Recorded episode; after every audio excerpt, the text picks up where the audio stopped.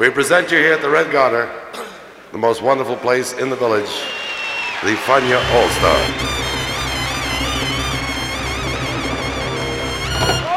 La hora faniática.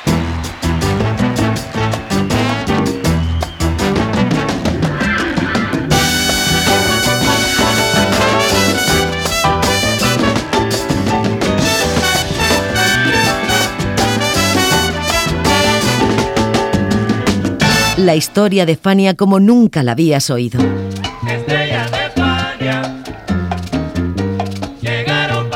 La sorprendente historia de Fania Records.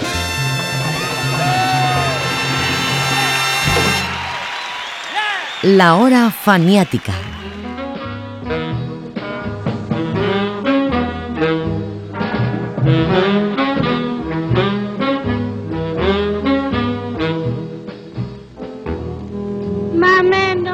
30 años de edad, Art Delugoff era promotor y productor de conciertos en Nueva York. A él se le debía, entre otros hechos, el retorno de Billie Holiday a los escenarios neoyorquinos luego de 15 años de ausencia.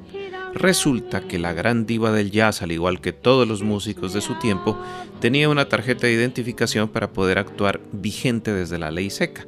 Se llamaba New York City Cabaret Identification Card y a Holiday se le habían revocado por un problema de drogas. Delugoff la presentó en 1957 en el Teatro Loew's y su prestigio creció como la espuma, tanto que al año siguiente consiguió sin problemas la licencia para su nuevo local, un sótano ubicado en la esquina de Blicker y Thompson, cerca de Washington Square, y que por su ubicación estratégica en Greenwich Village decidió llamar Village Gate. Y esta es la historia del Village Gate y de una reunión de estrellas latinas conocida como la Tico All Stars en la hora faniática. Bienvenidos.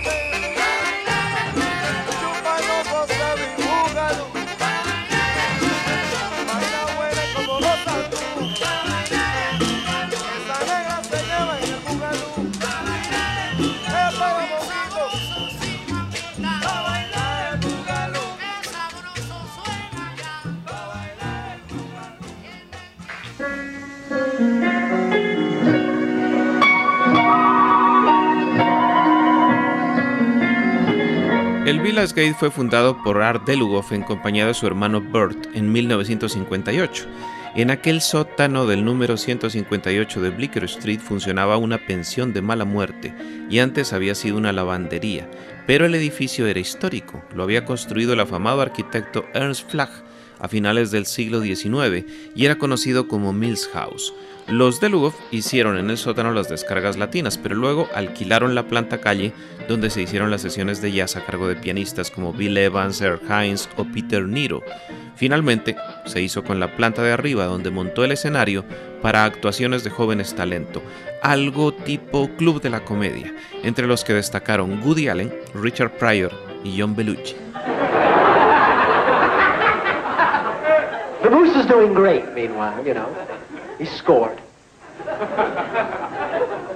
12 o'clock comes. They judge who's got the best costume of the night. First prize goes to the Berkowitzes. A married couple dressed in a moose suit.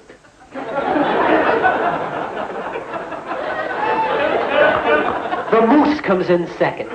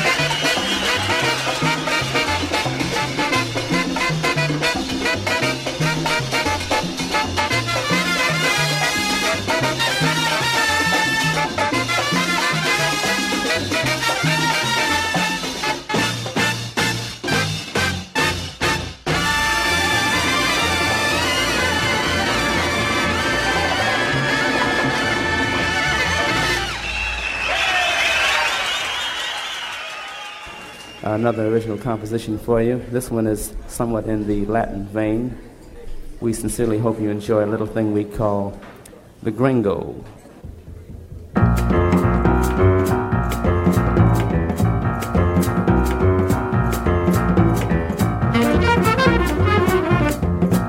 Pero lo llamativo del Village Gate fue la acústica. Era una planta baja con suficiente espacio para instalación de equipos y para los músicos, claro.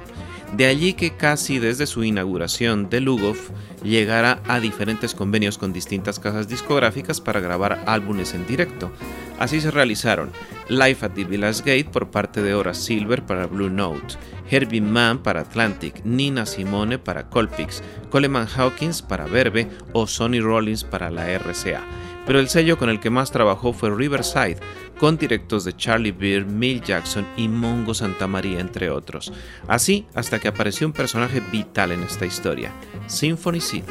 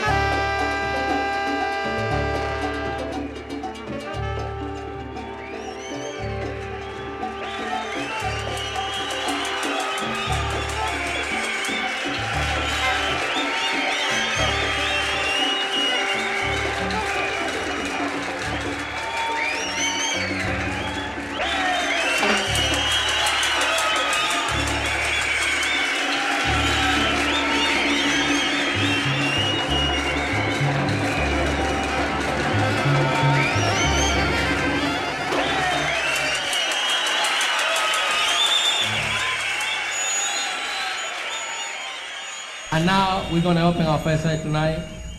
The tune called El Toro.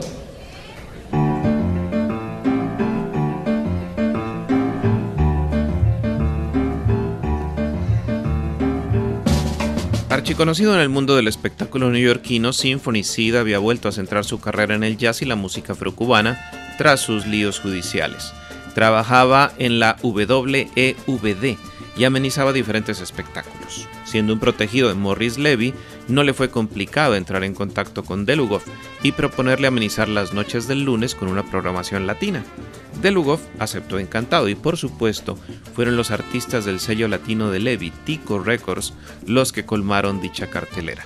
Y en 1966, cuando Levy compró las acciones de su competencia, Alegre Records, y quedó como dueño de casi el 80% del mercado latino, surgió la idea de la Tico All Stars en el Village Gate.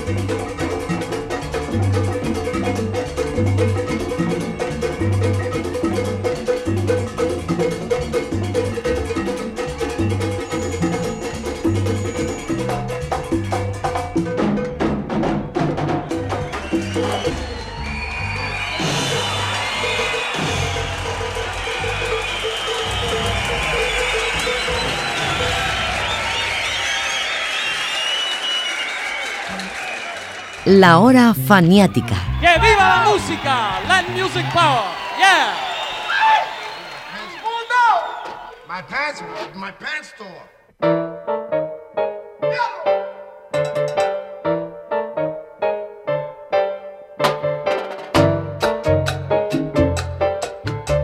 La Ticola Star no fue una idea original en el ambiente neoyorquino. En 1966, la Alegre All Stars había marcado un antes y un después en el criterio de asociación y sintonía de una banda de estrellas de la música. Lo hecho por Al Santiago y Charlie Palmieri era encantador y Morris Levy quería superarlo.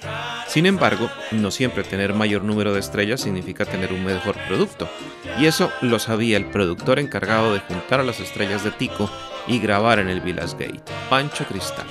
De modo que Cristal planteó la grabación como una jam session por secciones, con sets para pequeños solos alternados entre pianistas, trompetistas o congueros. Y funcionó.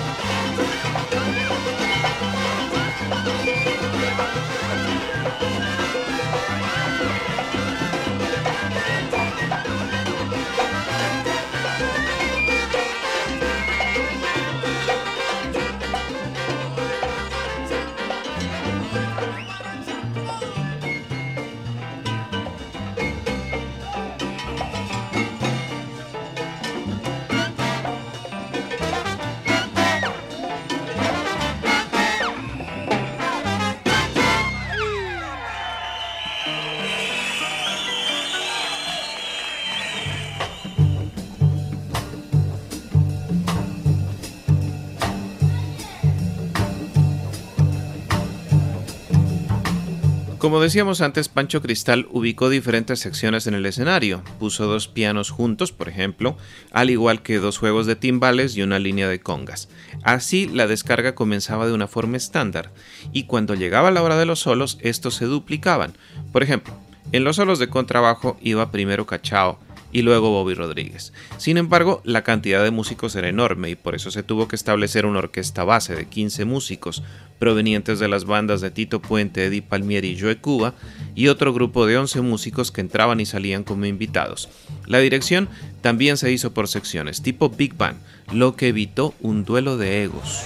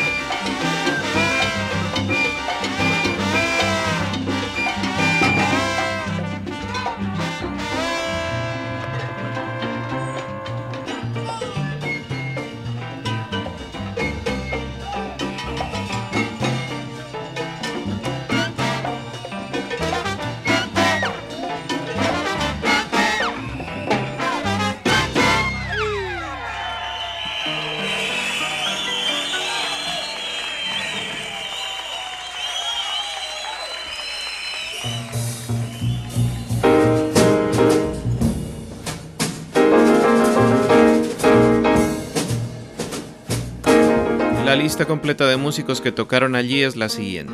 Eddie Palmieri, Charlie Palmieri y Ricardo Rey piano. Israel López Cachao y Bobby Rodríguez bajo. Tito Puente y Jimmy Sabater timbales. Cándido Camero, Joe Cuba y Ray Barreto congas. Johnny Rodríguez y Francisco Chino Pozo bongoes. Vincent Frisaura, Víctor Paz, Pedro Cuchipolo y Alfredo Chocolate Armenteros trompetas. José Rodríguez y Barry Rogers trombones, Bobby Porcelli y Alfred Abreu saxofones, Johnny Pacheco flauta y Santos Colón, Chivirico Dávila, Cheo Feliciano y Monguito Kian, voces. El proyecto de la Tico All Stars se materializó en el 66, saliendo ese mismo año al mercado. Fue un fracaso comercial, pero su música, más jazz que afrocubana, tiene momentos inigualables y brillantes, casi geniales, diría yo.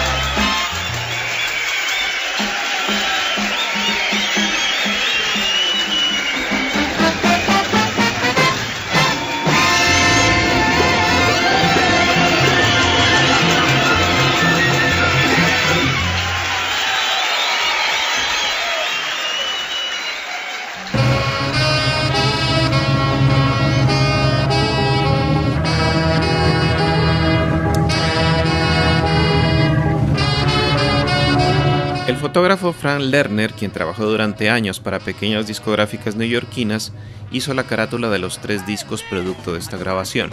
Un collage de 14 fotos en forma de rompecabezas con los nombres de cada uno de los músicos que aparecían allí. Pero eso obligó a colocar también los créditos correspondientes. Así Ricardo Rey aparecía con el epígrafe por cortesía de Alegre Records y Ray Barreto por cortesía de United Artists mucho material gráfico para tan poco espacio, teniendo en cuenta que ese collage era solo una parte del diseño.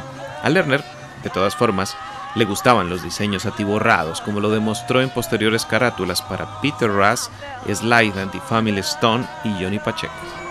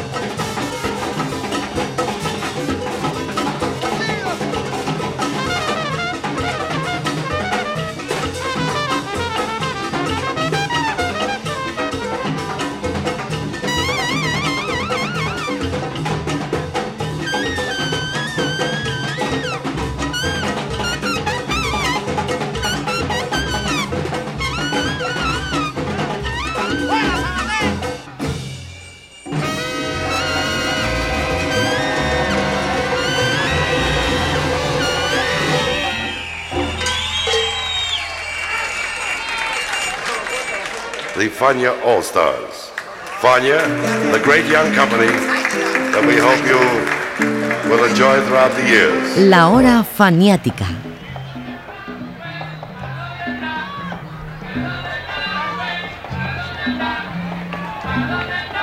¿Qué pasó después de todo esto? La Ticol Star nunca volvería a reunirse para un proyecto como este, por supuesto, aunque los músicos volvieron a encontrarse en 1968 con motivo de la presentación de la Fania All Stars en el Reed Garter.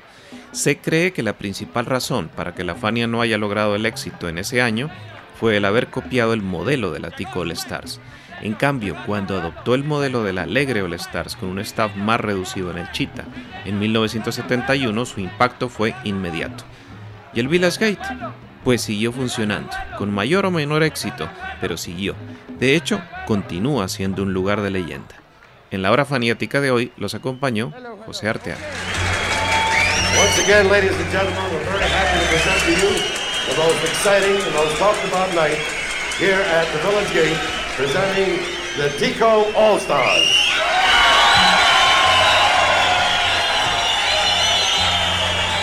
The album will be known as Descarga at the Village Gate.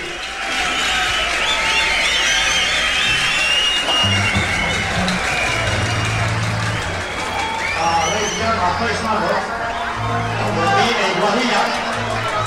It's entitled Controversial Guajilla. Feature our chair feliciano, Paquito Colón, Chivito Vargas. Venga.